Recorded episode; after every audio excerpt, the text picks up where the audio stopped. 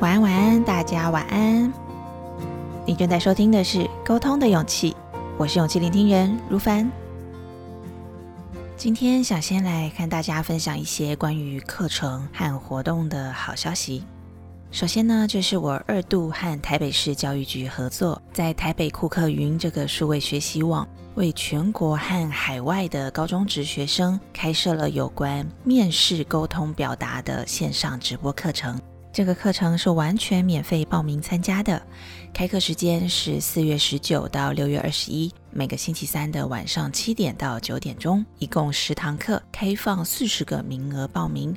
课程介绍和报名的链接都在我的 Facebook 和 Instagram 现实动态可以看到，欢迎大家分享这个好康的资讯给身边有需要的高中高职的同学们哟。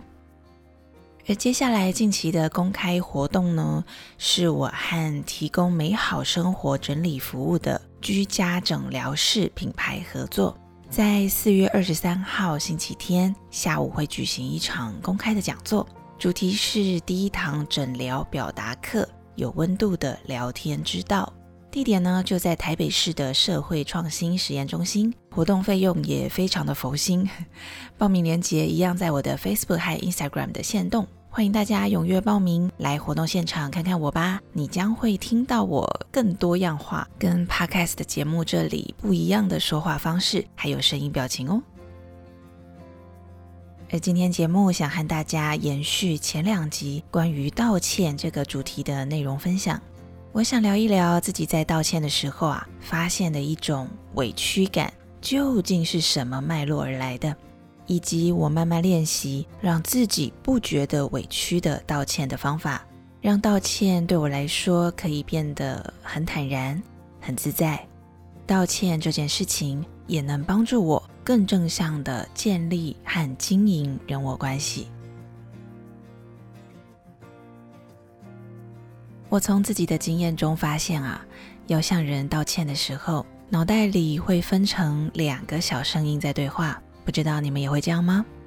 我脑袋中的一个小声音会先一本正经的说：“啊，我就是有做的不对的地方，于心有愧，赶快跟对方道歉吧。”而另一个小声音呢，则会有一点。委屈巴巴的说：“啊，可是对方也有错啊，啊，又不完全是我的问题。”这两个小声音就在我的脑袋瓜里吵来吵去。我后来慢慢的分析他们，有了一个惊人的发现：原来，原来第一个小声音代表的是我对自己的期待，期待自己要做得好，所以做得不好就要道歉；而第二个小声音的委屈感，代表的则是。我对对方的期待，我期待对方在这段关系里要做到某些事情，但是他没有做到，所以影响了我也跟着做的不好，这就是我会感到委屈的原因。比如说，在我之前提到和摄影搭档合作的例子中，因为在采访现场需要非常明确的分工合作，看到搭档离开他的工作岗位的时候。我说话的语气就没有修饰，让他觉得不被尊重，所以他生气了，就真的放着摄影机不管了。采访画面的拍摄就一度被中断了。在那个当下，我知道说话语气不好是我需要道歉的部分，因为在工作中和搭档好好的协调沟通，就是我对自己的期待，也是我的责任。这点做得不好。就是我想要向他道歉的部分，而我心里的委屈感，则是来自我对摄影搭档在这段合作关系里的期待，是需要他坚守原本说好的工作岗位，但他擅自离开岗位了，没有符合我的期待，所以我心急了，说话的语气就不好了。原来，原来需要道歉的时候会感觉到委屈，这个委屈感。背后隐藏的就是我对对方的期待和需求。当我开始慢慢的去学习正视自己对对方的期待，并且也练习整理好具体的需求，也就是我到底希望对方产出什么样的行动，在和对方沟通的过程之中，先为自己没做好的部分道歉，接着。也要好好的表达我的立场和对他的期待。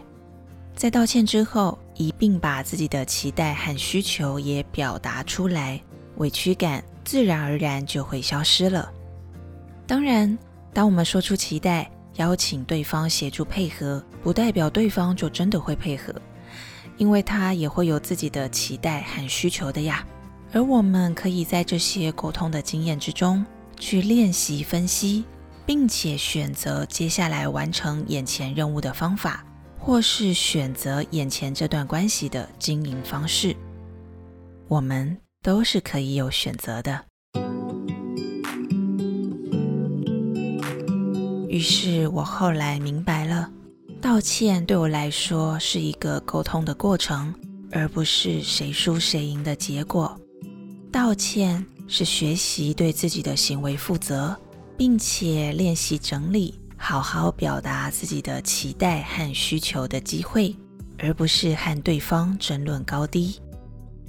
道歉是一个沟通方式，更是一个沟通的机会，帮助我们在关系里更了解彼此的需求和期待，帮助我们对眼前的关系或者是事情做一些选择、取舍和决定。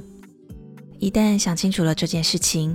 道歉才不会变得委屈或者是讨好，道歉可以变得很坦然、很自在。